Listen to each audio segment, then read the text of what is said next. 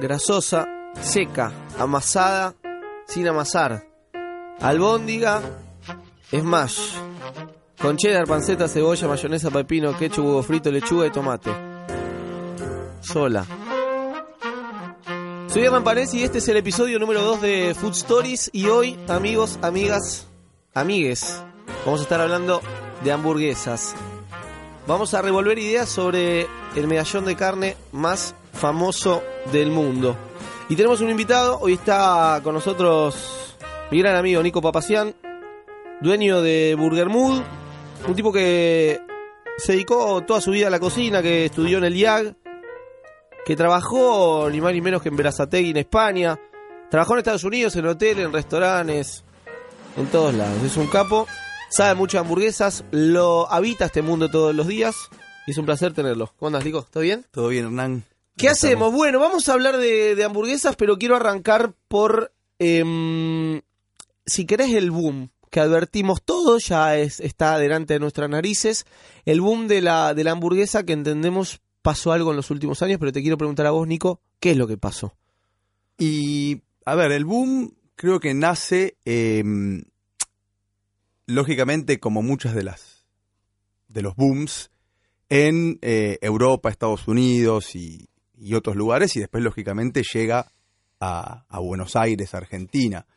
Eh, de hecho, yo me acuerdo cuando abrimos eh, Burger Mood, hace ya seis años y medio, un poco más, eh, el que trajo un poco la, la, idea fue mi socio de una hamburguesería que estaba en, en Barcelona, que le llamó poderosamente la atención por el tipo de hamburguesa que hacían, digo, ¿no? Este, una hamburguesa que salía de todos los eh, moldes conocidos como pueden ser las, las cadenas y demás.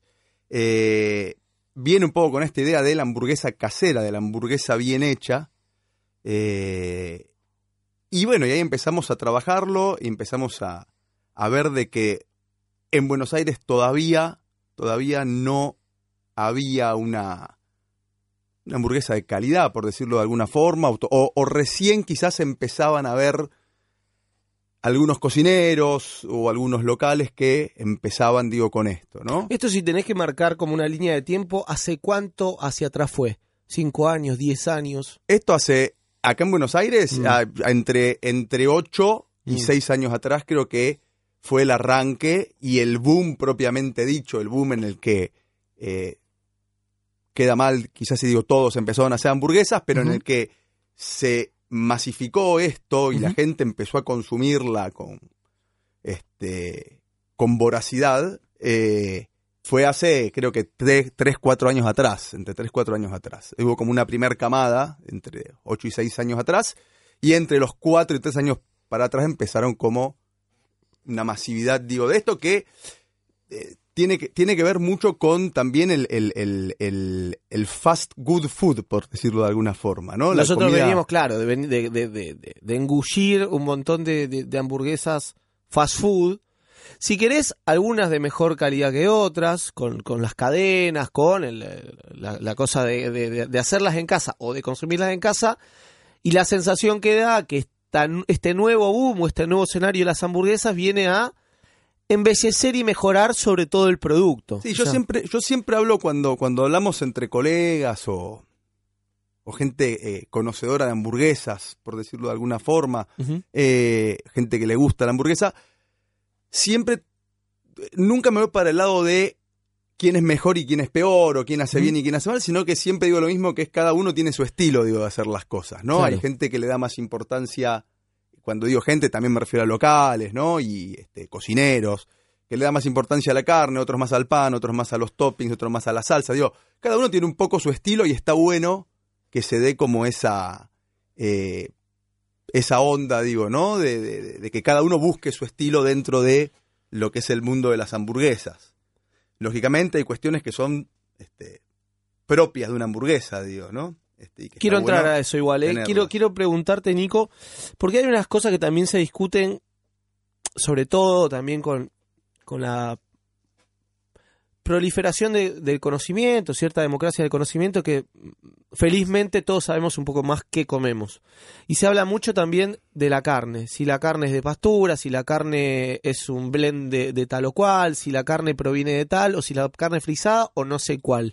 A tu, a tu entender y según tu, tu propio conocimiento y tu, tu propia experiencia, ¿cómo, cómo debe ser la, la manera más, si querés, adecuada de presentar un medallón de carne en una hamburguesa?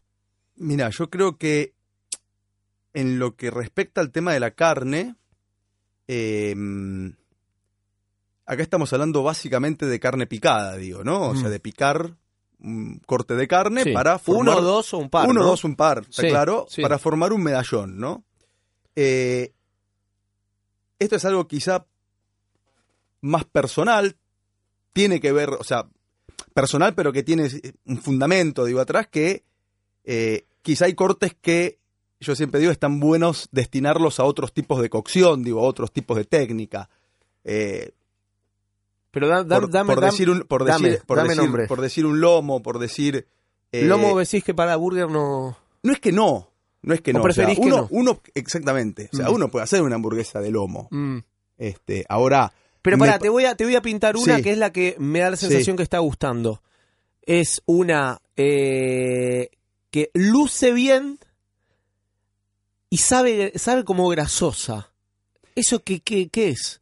puede, puede ser un blend, Mm. puede ser un corte único en el que, por ejemplo, si se usa un roast beef, tiene un naturalmente 25, 20 o casi un 30% de grasa este, intramuscular, entonces hace que el La medallón carne ya sea más ya de por sí sea Claro, más grasosa. claro. O sea, si, si, si vamos a hablar de un solo corte de carne, yo creo que el roast beef, en lo que va para hamburguesas, creo que es el que, el que lidera, digo, el ranking, ¿no? Mm. Creo que si uno se pone a hablar con eh, los cocineros de, los locales o, o inclusive los dueños de los locales, eh, creo que el beef es el que lidera eh, en, cortes, digo, en, un único corte de carne para, para hacer la hamburguesa.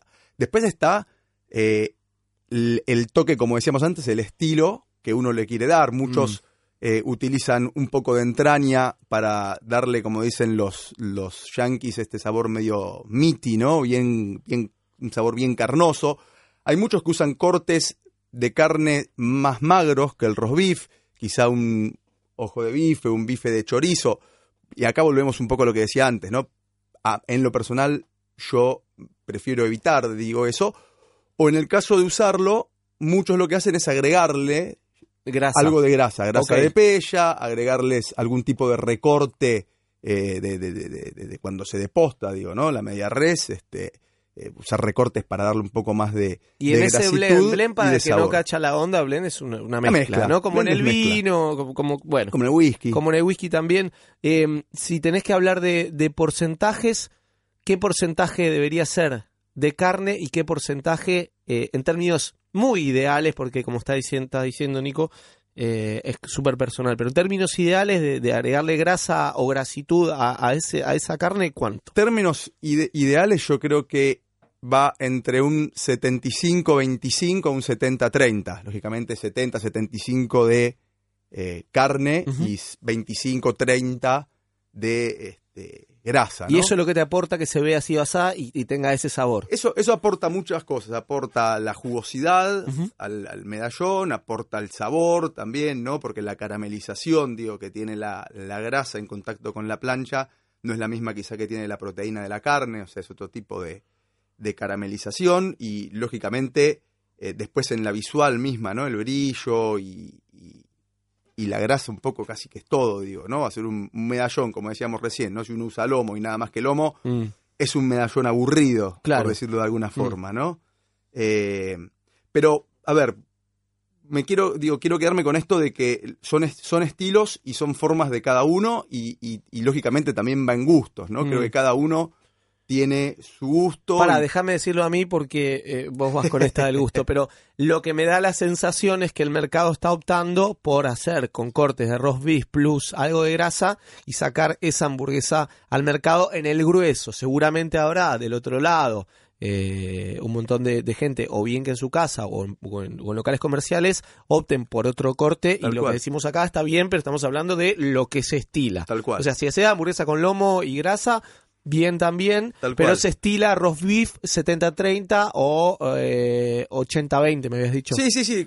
A ver, como decía antes, quizás si uno usa roast beef, quizás Sí. ni hace falta aportarle Porque ya tiene grasa per se. porque ya per se ah, tiene, ¿no? Hay, hay otra, otra discusión que sale también del, Sí. del mundo, del mundo carne, eh, que es un concepto que para mí también es nuevo, que para mí, para los que están escuchando este podcast, seguramente también lo han leído eh, en reseñistas o en críticos, o incluso eh, eh, escuchado de, de- de- de refilón, que es el concepto de carne amasada, ¿sí? Como, si querés, un lugar malo o un estadio malo de la hamburguesa. En concreto, ¿a qué se le llama la carne amasada y por qué sería malo? La carne amasada es tal cual lo que decís vos, carne amasada o aplicando una técnica, quizá pocos la conocen como, como tamping, digo, que es darle, Tamping. darle ciertos golpes a la, a la carne, a la carne picada. En ¿Golpes este de cachetazo qué? Sí, golpes de agarrar el bollo de Ay, pa. carne, agarrar el bollo y tirarlo contra una mesada, como un, como un amasado. Ok. digo, ¿no? Un tipo de amasado. O, propiamente dicho, un amasado en máquina. Hay máquinas que hacen este amasado. Generalmente, cuando uno hace embutidos, Ajá. eh, hay máquinas que se ocupan de esto. eh, Indus- por- por- industrialmente. exactamente, Sí. la- hablando de una cantidad de volumen importante, ¿no? ¿Por qué se hace esto del, del, del, del amasado, del tamping o de, como, que, como querramos decirle? Eso es para que lógicamente, va, lógicamente no, eso es para que la, la carne largue eh, el colágeno propio que tiene y aglutine ¿sí? la carne. Eh, es gracioso, digo, ¿no? Que cuando, eh, no sé hoy en día si seguirá siendo de la misma manera, em, cuando yo estudiaba cocina, eh, Era la cuando que te- estudié cocina, Sí.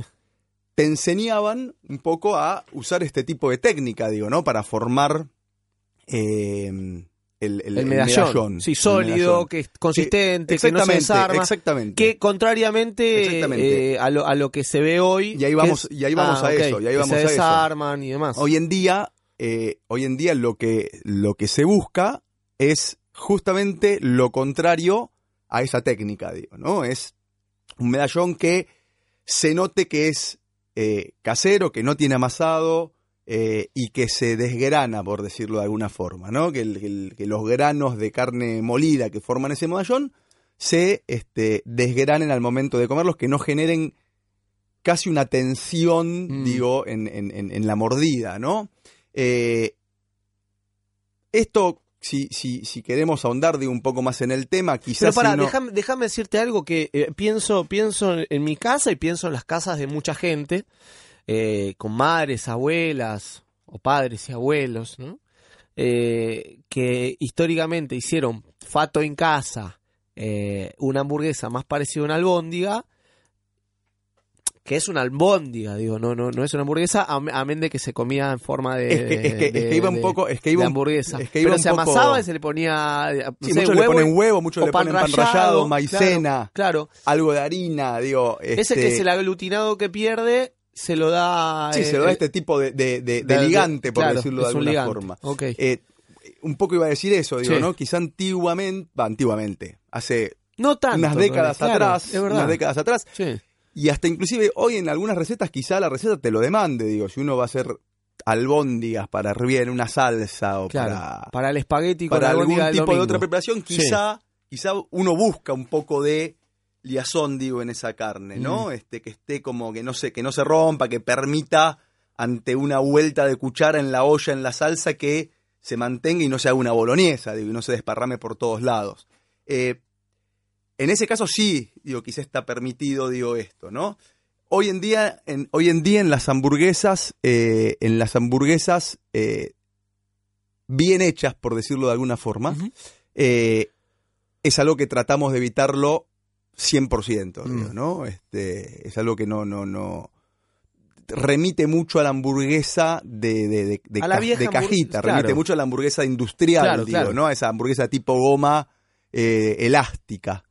Este, por eso, bueno, se trata, se trata de evitar esa textura, digo, ¿no?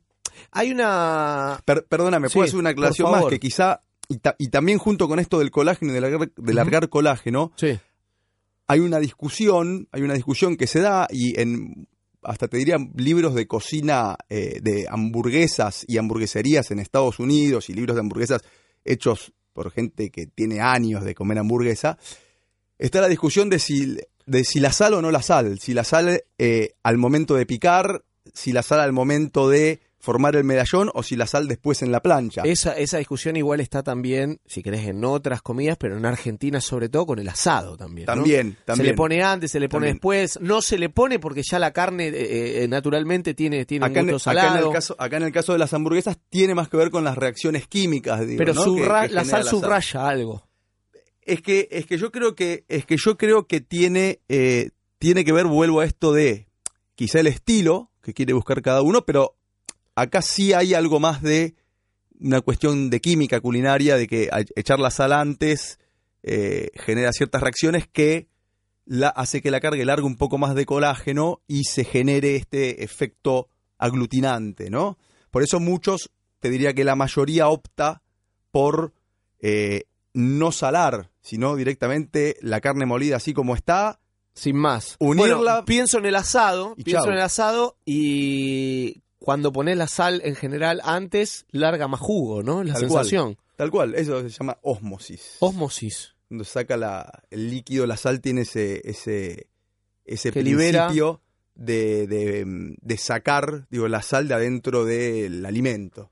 Me hablabas hace un rato, ahora quiero hablar de topping, que es uno de las, otro de los, de los componentes también trascendentales de una hamburguesa, pero me quedo colgado. Eh, eh, esa, esa costrita se llama reacción Maillard, ¿no? Reacción de Maillard, la caramelización de los azúcares eso. propios de los alimentos. Que cuando te queda la costrita, que es Tal rica, cual, tal cual. que es entre la plancha Tal y cual. la burger eso- o la carne. Por eso otro, otra, otra, mm, otro estilo, digo, si se quiere, Sí. que es el que optamos nosotros en Burger Mood, eh, es el de usar plancha ante algún otro tipo de eh, eh, equipamiento, digo, para la cocción. La plancha ¿no? te da eso. La, la plancha lo que genera es más contacto en la superficie, porque toda la superficie de la hamburguesa está en contacto con la parte caliente, por ende generas una caramelización. No como en parrilla, digamos. La parrilla, si vos, a ver, si vos tenés una parrilla en la que tenés mucha cantidad de fuego, también Y- lográs, tam- tam- también ¿no? lográs el mismo efecto porque de- ahí lo que estás haciendo es aplicarle calor directo a, eh, a, a la, al- a la primera capa, vamos a decir, del medallón y genera igual la caramelización. Ok. Pero el, el efecto de la plancha en sí es como un contacto mucho más directo y genera una caramelización mucho más importante. Eh, Para que lo, lo- se comprenda, seguramente comieron alguna vez una burger que estaba como crocantosa o tenía como una parte así como más más de, de- de- de- como una crostita. Caramelizada. Caramelizada y después estoy pensando el adverbio ecuánimemente existe yo creo que no no sé si creo que es ecuánime ya no el adverbio ecuánimemente no sé si existe. Che em, quiero hablar eh, Nico de, de los topping pero antes quería quería escuchar a, a un amigo que es Leno de Burger Fact que tiene una, una pregunta para vos. Lo escuchamos Hola, soy Leno de Burger Facts. Quería hacerle a Nico una pregunta sobre el armado de las hamburguesas. Hubo una polémica hace un tiempo en las redes sobre los emojis, sobre qué orden tenían que tener los productos que van en la hamburguesa. Entonces la pregunta sería, si vos tenés pan, carne, queso, lechuga y tomate, ¿en qué orden los apilás en la hamburguesa? Si va abajo la lechuga, va arriba, en qué parte va la carne del sándwich y por qué. Saludos. buena pregunta de Leno Buena pregunta, buena pregunta, la verdad. De hecho, cuento una anécdota eh, que nos pasó en Burger Mood, que tiene que ver con esto del armado. Eh, nosotros armamos, eh, cuento, cuento cómo lo armamos directamente, digo, ¿no? Ponemos la primera capa de pan, o sea, la base del pan, lechuga, el medallón, el queso, tomate y la tapa. ¿sí? Lo armamos de esa manera. pero ¿cuál es la lógica? La- a ver, en Tiene que realidad... haber una lógica de contacto del tomate con la carne, realidad- del no sé qué con no sé cuánto, el en- pan con el tomate, En la realidad mayonesa nosotros con no sé qué. nosotros lo armamos así eh, por un tema de eh, que nos gustaba la visual y nos eh, gustaba el hecho de que la- el medallón apoye sobre el colchón de verdes. eh, casi te diría por un tema, por un tema estético, pero también por un tema de al momento de comerla y de apretar el medallón. Te queda como la, la lechuga, hace que se separe la carne del pan, entonces no lo moje tanto. Pero no hay algo genial en eso también, ¿Algo genial? ¿En qué sentido? en que la carne moje el pan. Sí, puede ser, pero también hace que se, que se, ese jugo se, Se deshidrate, se- claro. Tal cual, hace que ese jugo se vaya al, al pan directamente. En el caso de tener el colchón de lechuga, nosotros la lechuga lo que hacemos es cortarla, no ponemos la hoja, ¿no? Eh, entonces, como que el, el- la, la grasita de la hamburguesa, La el ahí. juguito de la hamburguesa, se mezcla con la lechuga y genera una sensación eh, interesante. Pero vuelvo a lo que decía recién, tuvimos una, una, una experiencia bastante graciosa de que un cliente, muy buena onda el cliente, eh, se acerca al pase y nos pregunta por qué armábamos así y por qué no poníamos la lechuga junto con el tomate para que él al momento de ponerle mayonesa le quede como, Una fusioncita. como la ensalada, Claro, como claro, la claro. ensaladita armada ¿Qué es lo que arriba, hacíamos en casa? como igual, la ¿no? ensaladita armada arriba Sí. y el medallón abajo. Mm. Este, y, nos, y nos llamó mucho la atención, digo, el, el, el, el detalle del cliente de ver el armado, digo, ¿no? Que quizás muchos, Sí, no sé. huevo, sí. sí. no sé si se dan cuenta, digo, de eso, pero eh, está claro que es, es interesante ver el armado que tiene cada uno y qué armado propone cada uno. En el caso nuestro, como, como decía recién, lo armamos de, de esa manera, ¿no? Este, la lechuga abajo para que haga de colchón al jugo de la... Y el queso, la- por ejemplo, que casi todas tienen queso, va abajo de la carne, va arriba, No, el queso arriba de la carne. va arriba. el queso arriba de la carne también depende que a ver siempre siempre va arriba quizá lo que va a variar es el momento de ponerlo por si necesitas más o menos tiempo para que funde ese queso Mm. quizás si uno usa el cheddar clásico que viene en una feta finita muchas veces lógicamente usamos dos o tres depende eh, qué es lo que queremos lograr eh, va casi a último momento porque se funde muy rápido y genera una mala, un mal aspecto, digo, en, en- en el medallón que se funda mucho y que se haga una costra medio quemada al momento de, de caer hacia la plancha. Si uno usa un queso un poco más duro, de pasta un poco más dura o que tarda un poco más en, en fundirse, quizá ni bien se da vuelta el medallón, ya ponemos el queso para que empiece a fundir. Pero siempre generalmente va en contacto con el queso, eh, con el queso, perdón, con la, con la hamburguesa. Me hablabas recién de, de cheddar, escuchamos hace un ratito el, el audio de, de Leno Burger Fact. Burger Fact, si hay alguien que no lo conoce, lo tiene que seguir en redes sociales, es unos tipos eh, con más cariño también por la hamburguesa y siempre está como recorriendo, de hecho sacó un libro sobre la, las 100 eh, mejores eh, hamburguesas de, Buenos Aires. Eh, hablamos de otra tendencia que es media paralela a lo gourmet, que tiene que ver más con el extremo visual, de la hamburguesa monstruosa con 200 millones de toppings, queso cheddar fundido y demás. ¿Se pierde un poco la experiencia de comer una hamburguesa teniendo tanto topping de protagonista? Yo creo que sí. Yo creo que más como consumidor que como más como consumidor que como que como mm, hacedor de hamburguesas eh, me inclino por el menos es más digo no por el el queso bacon medallón de carne pan o lechuga tomate pepinito como me inclino más hacia lo hacia lo sencillo hacia lo simple y bien ejecutado Eh, Eso eso es el- porque da, da pre- predominio de sabores, digamos, más concreto, Como- la experiencia más concreta. para mí es como más identificable Mm, este, en el sentido de sentir el sabor de la carne, de Mm. sentir la textura del pan. Si uno eh, empieza a... Y esto vuelvo a lo mismo, ¿no? Es algo quizá más personal. Si uno empieza a cargar de toppings la hamburguesa, eh, empieza a generar otro tipo de sensaciones, Claro. que pueden ser buenas también, digo, no quiere decir que, que no, pero quizá tienen que ver con otro tipo de experiencia y no con la experiencia de comer una hamburguesa, digo, ¿no? Pensaban estas eh, casi bañadas en cheddar, que te dan el cheddar y tenés que mojarlo como si fuera eh, como el helado. Una fondue. Como el- la fondue en el helado cuando ibas a la costa y te, te lo, te lo bañaban en chocolate. Tenemos otro testimonio para escuchar también de Maxi Zapata de Lepiane. De Lepiane, otra también de las, de las grandes hamburgueserías que tiene esta, esta ciudad, y lo escuchamos. Hola, buen día o buenas tardes. Mi nombre es Maximiliano Zapata, gerente general de Delepiane, y voy a reivindicar la cheeseburger, la hermosa. En tiempos de Monster Burgers, la cheeseburger me parece la mejor. Queso, pan y carne. Ahí ves eh, o aprecias la calidad de los productos principales de una buena hamburguesa. Saludos.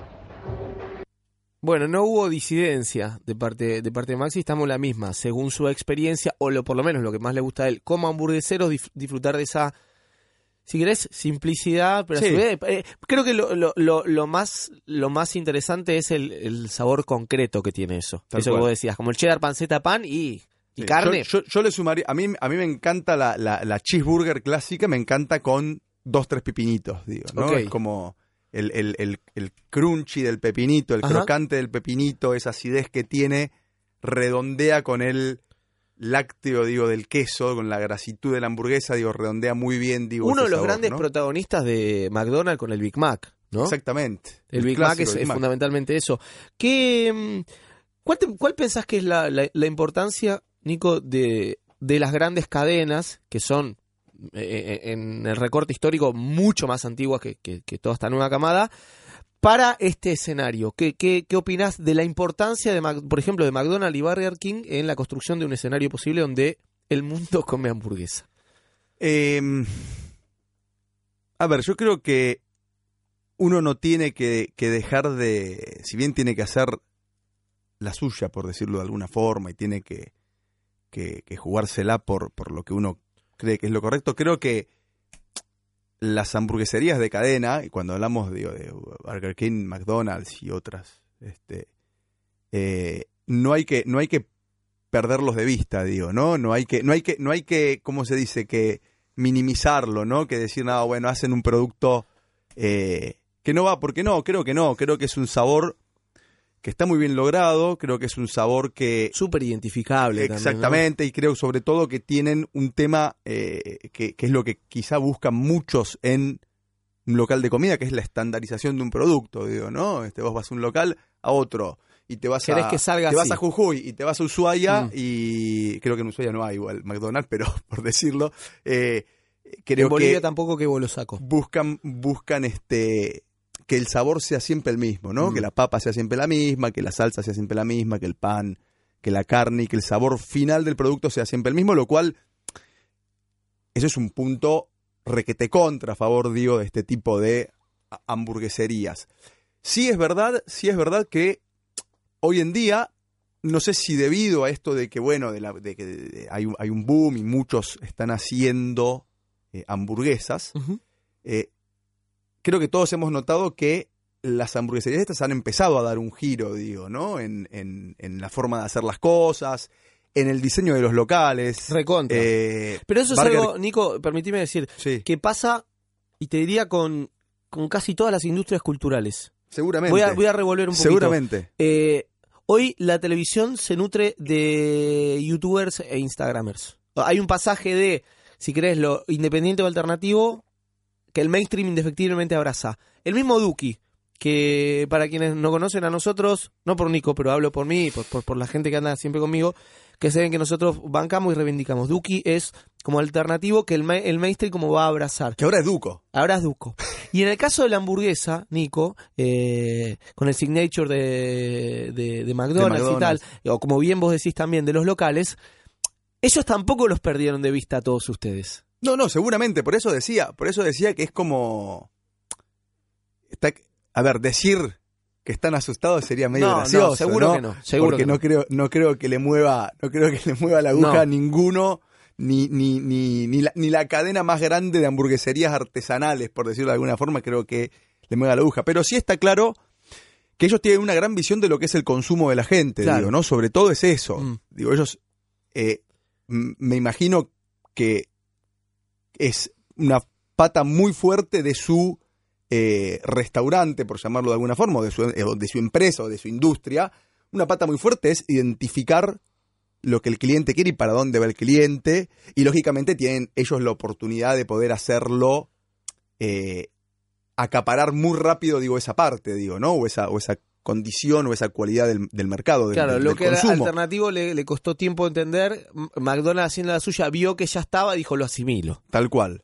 Tal. McDonald's o Burger King o Mostaza, o la, o la que sea de, de la- y- de las y- grandes. y- e inclusive fíjate que Mm. eh, McDonald's, Burger King eh, ha sido de los primeros eh, que ha metido ensalada César, ensalada del chef, la ensalada del campo, Claro, claro. El, el- el cherry en lugar de la papa frita, adelantándose a, entre comillas, la cocina saludable, ¿no? Digo, Claro. eh, che, hola, soy McDonald's, cambio mi color rojo por verde eh, lo- a- a- digo, has visto locales ya de McDonald's con que ha cambiado el rojo por el verde, digo, hay, eh, los tipos saben, digo, ¿no? O sea, no, no son ningunos improvisados y se mueven muy rápido junto, lógicamente, con la demanda del consumo y con lo que el consumidor quiere. Me gusta también que especialistas de, de, de hamburguesas tipo eh, Burger Love, por ejemplo, sigue reivindicando a McDonald's como, y es muy difícil que, que un tipo que le guste la hamburguesa odie a estas Totalmente, hamburguesas. pero porque total- venimos de ahí, completamente. digamos. Pero ¿no? completamente. Uno, yo creo que cuando, casi automáticamente, cuando hablamos de hamburguesas, se me viene el aroma y el sabor de la Big Mac. Claro. Pero es como algo en el hipotálamo Mm, que guardadito ahí. se- que es hamburguesa y es volver Mm. a ese aroma, digo, ¿no? A, a abrir la cajita feliz y sentir el aroma del Mm. pan y la hamburguesa, pero es, es así, digo, ¿no? O sea, uno está criado con eso, digo, es parte de, de, de nosotros, casi te diría. Em, así que no, no, no, no, no, no hay que, no hay que minimizar, digo, ¿no? Este tipo de cosas. Y, y eh, también, a ver, está claro que eh, no somos competencia directa, digo, porque no, no, no, No, representa. ni ellos para nosotros, claro. ni nosotros para ellos, digo, no somos competencia directa. Y yo creo que eh, está, no sé si mal, pero digo, no está bueno eh, hablar mal del resto para reivindicar lo de uno, digo, ¿no? Creo que, que, que no está bueno ni, ni, ni con McDonald's ni con ninguno, digo, ¿no? Este, creo que vuelva a lo mismo. Cada uno tiene su estilo, su forma de hacer negocios, su este sus gustos, este, su forma de adaptarse. Eh, quizá hay hamburgueserías eh, que hoy en día empiezan a hacer cosas distintas, digo, siguen con las hamburguesas, pero empiezan a jugar con otro tipo No de quiero que cosas. seas políticamente correcto y quiero que me digas cuál es la mejor hamburguesa de Buenos Aires que vos probaste. que yo probé Burger Sí. Mood. Mm. La promoción aparte, ¿cuál es la mejor? eh, eh, teniendo en cuenta que la tuya No, no, no. Que es muy a mí, buena, a mí siempre, a mí siempre me gustó mucho Tierra de Nadie. Ujú. Siempre los que me, los que me conocen, los que me conocen, eh, siempre, siempre me gustó mucho Tierra de Nadie. ¿Qué tiene de especial? En, en un tweet. Mm, pan, sabor a carne. Creo que esa Bueno, hablamos combinación. de concreto, ¿no? También. creo que creo que esa combinación la, la tienen muy bien muy bien muy bien lograda digo no este el- el- el- eh, cuando hablábamos de estándares recién creo que eh, no me ha pasado que Ujú. quizá en otras hamburgueserías sí eh, que siempre el pan estuvo bien la carne siempre estuvo bien man- sabe sabe y supo mantener digo pero sa- sabe mantener el estándar digo no con tierra de nadie Eso que decíamos de, de lo bueno, digamos, con, entre con Tierra de de Nadie siempre me ha pasado eso. Claro. Siempre me ha pasado eso. El Eh, estándar. Ah, eh, alguna vez, esto hablando po- por, afuera, yo le marcaba, o le contaba, o le comentaba a Nico que a mí me gustaba ir a Kansas con, con Matías, quien es mi mejor amigo, porque encontramos siempre que, por ejemplo, la barbecue rib siempre sale igual. Uno que, que, que, que le gusta la, la, la gastronomía y, y- y que va a estos lugares para encontrar buen producto, la regularidad lo entiendo como un valor. Tal cual. Si, si, si esta hamburguesa ah, logra eso, me parece un valor también. Tal cual. Viste que un día vas y el pan se te rompe. Otro día vas y la mayonesa no sabe a la mayonesa como sabía antes. O el Bueno, blend tiene- de carne, bla. Tiene, Estos tiene, tienen ellos. tiene eso. que ver con eso. Tiene que ver con eso. Cuando, cuando digo pongo mi, mi voto, por decirlo de alguna forma, lo, lo pongo en base a eso. Lo ¿no? regular. Lo pongo en base a eso. A que las veces que he ido, siempre ha cumplido, digo. ¿no? Siempre ha sido lo mismo. Y no me ha pasado en otras hamburgueserías que, que frecuento, digo, y no me ha pasado de encontrar un producto regular. Regular. No quiere decir que sea feo, No, no, no, quiere decir que sea malo, pero si tengo que calificarlo, califico por eso. Nico, em, no hablamos todavía, llevamos casi 30 minutos de, de- de podcast y no hablamos de, de las papas. Las papas que también, cuando uno piensa en hamburguesa, indefectiblemente piensa. El en- acompañamiento, y perfecto. Es perfecto para, para acompañar. Una buena papa, ¿qué tiene que tener? O- o- Una buena papa- ¿Qué consistencia? ¿Qué tiene que saber? A ver, creo que la, la, ahí no hay mucho para, para dirimir. Ajá. Creo que es el crocante por fuera y el purecito por dentro, digo, ¿no? Es un poco esa textura Sí. bien, bien, bien, bien crocante eh, en el exterior y la sensación de un puré, de algo muy liviano, muy eh, cremoso por dentro, ¿no? Inciso, McDonald's tiene eso. a su modo. McDonald's tiene eso, Tiene eso. exactamente. Exactamente. Y creo que todos y la- las buscamos. parrillas en general no. Sí, depende, ¿no? Digo, depende que. A ver, muchas veces tiene que ver, y acá es. ¿Eso tiene que ver con el freído? Iba a decir, con el freído, pero también tiene mucho que ver con la papa, con la calidad de papa. Ok. Es, te diría, casi indispensable, casi indispensable eh, conocer al, a tu proveedor de papa, digo, ¿no? Saber qué papa te trae, que, eh, que sepa que lo que te está entregando es papa para freír, digo. Hay papas que son, tienen mucho almidón, entonces al momento de freírlas generan esta caramelización que hablábamos antes de forma muy excesiva, entonces es imposible lograr esto porque eh, se, se quema completamente por el exterior y todavía no se llegó a cocinar en, la- en- en- en el interior, entonces es muy difícil lograr esto. Eh, entonces, acá sí que es algo de trabajar en tándem, digo, con el productor, Pero ¿no? para, amén de la papa y pienso en el que se quiere hacer unas buenas papas en su en casa. su casa. Eh, se habla del, del, del doble frito, ¿no? Tal El cual. frito dos Hay, veces. hay una, ¿no? hay una en doble, baja y en alta. hay ¿no? una doble fritura necesaria, obviamente, necesaria. Es eh, casi te diría como las papas de, de, de bodegón, digo, de toda la vida, que se marcan, digo, en una temperatura eh, baja. eh, estamos hablando de entre unos 160 y 100, 100, 150 y 165 grados de fritura. eh, en un primer momento hasta que esa papa queda blandita, por decirlo de alguna forma, ¿no? Es como, cuando, como decimos en cocina, están marcadas, ¿no? Y al momento de sacar una porción, pasa a una fritura, pasa a una fritura más elevada, ¿no? Ronda unos 180 grados aproximadamente. Eh, y ahí es donde uno logra, digo, esa diferencia térmica y, logra esto de el crocante por fuera y la papa ya cocida por dentro que genera esta sensación de, de puré. Va, genera, no, es un, queda un purecito, digo, adentro, ¿no? Eh, pero sí, necesariamente se, se necesita una doble fritura. Hay, hay, eh, conozco casos de eh, tres, conozco casos de tres frituras, conozco casos ¿Tres de... fritura? ¿Cómo queda? Eh, la verdad no lo he probado. No lo he probado, pero conozco, digo, eh, conozco de haber visto o de que me han comentado, no, yo a veces le aplico ¿Pero tres qué será? frituras. ¿Baja, mediana y alta? Baja, mediana y alta. Esto eh, estamos no sé. hablando del, del power que le pones a- al Sí, sí, aceite, sí, sí, ¿no? al aceite, tal cual, tal cual. Eh, conozco muchos que hacen eh, algo co- así como que las hierven y después la terminan, Ok. este, la terminan friendo. Ujú. Eh, hay como otras técnicas, sinceramente no las he probado, o quizás las he probado y no me he enterado que estaban hechos bajo esa, bajo esa receta.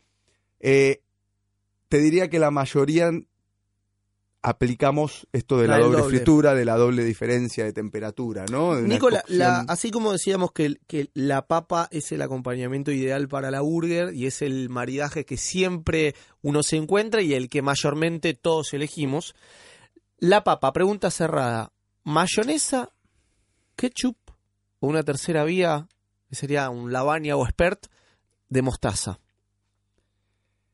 Mm, ketchup. Para Mm. mí va con ketchup. Ok. Última pregunta de este episodio 2 de, de Food Stories. Eh, Nico, hay una polémica también que la, la he conversado en algún momento con, con Leno de Burger Fact y, y él tiene una posición, sobre todo en su libro de, de 100 hamburguesas, muy marcada. Eh, ¿Qué pasa o qué, qué consideras vos que es cuando es vegetariana? ¿Es un sándwich o es una hamburguesa vegetariana? Eh, qué buena, buena pregunta. Eh, no, yo creo que. Yo creo que es más un sándwich, creo que. que una hamburguesa. Creo que me inclino más por. Pero no, lo- no, lo, no lo digo. En demérito. No claro. lo digo en demérito, ¿eh? Claro. Creo, que es, creo que es un sándwich eh, en el que uno usa un medallón de garbanzos procesados con eh, especias o cebolla o lo que sea, digo. eh, o puede procesar lentejas o puede hacerla de hongos o de lo que sea, digo. Pero para mí ya entra más en la categoría de un sándwich. A ver, si vamos, creo, creo y... En lo formal, sí. Si, si vamos a, a- a la realidad, la hamburguesa entre dos panes también es un sándwich, digo, ¿no? O sea. la- Bueno, pero eh, eh, eh, etimológicamente, bueno, si eso- rascás y rascás y rascás, por eso digo- hamburguesa, medallón de carne con pan. no lo sé si es entre dos panes o si es el, el- el- me sale en francés, el el- el- la carne picada, digo, sola, formada en un medallón, también es una hamburguesa. Eh, de hecho, muchos ponen sándwich de hamburguesa en los bodegones viejos, muchas O- veces se claro, ponía. Porque o no se hacen cargo o otros se hacen cargo de más, ¿no? Porque ves y muchas muchas No, pero- hamburgueserías tienen la hamburguesa vegetariana, Claro. que es una gran discusión también en el mundo hamburguesero entre los que consumen y demás, y entre los vegetarianos también. Algunos defienden a rajatabla y otros la relajan y dicen simplemente es un sándwich de, de vegetales. Eh, Nico, un placer que hayas estado en el Placer para mí. episodio número 2 de Food Stories. Estuvo bueno. Estuvo bueno. Sí. Eh, hablamos unas cuantas cosas. Me gustó. ¿Puedo hacer una corrección de algo que dije o no? Sí, por supuesto. Cuando dije lo de la, lo de la sal, que era osmosis, en realidad es, es una propiedad higroscópica de la sal. ¿Una no es propiedad qué? Higroscópica, que saca el agua. Hidroscópico. Hidros que saca del Pero agua. ómosis es en las plantas, digamos. Os- osmosis es cuando. ah, no, hay el hombre, el ser humano también. Sí, sí, sí. Osmosis es cuando hay un pasaje Mm. de- de- de niveles entre una sustancia y otra.